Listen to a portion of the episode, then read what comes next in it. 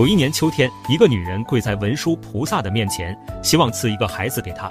菩萨告诉她，如果你想求子，就要孝顺父母，广行布施，还要供养四圣，救助贫穷之人。只有这样做，才能生下孩子。女人回到家中，将此事告诉了丈夫，于是就请菩萨到家供养。吃完饭后，文殊菩萨困意来临，就躺在床上休息。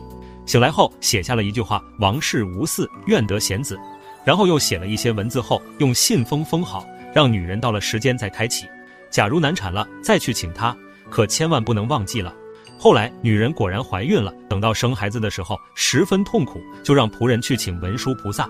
菩萨交给仆人一把糖果，仆人也没其他的办法，只有带着糖果回到家中，按照菩萨的吩咐，将糖果扔进了产房，同时说了几句话，孩子真的就出生了。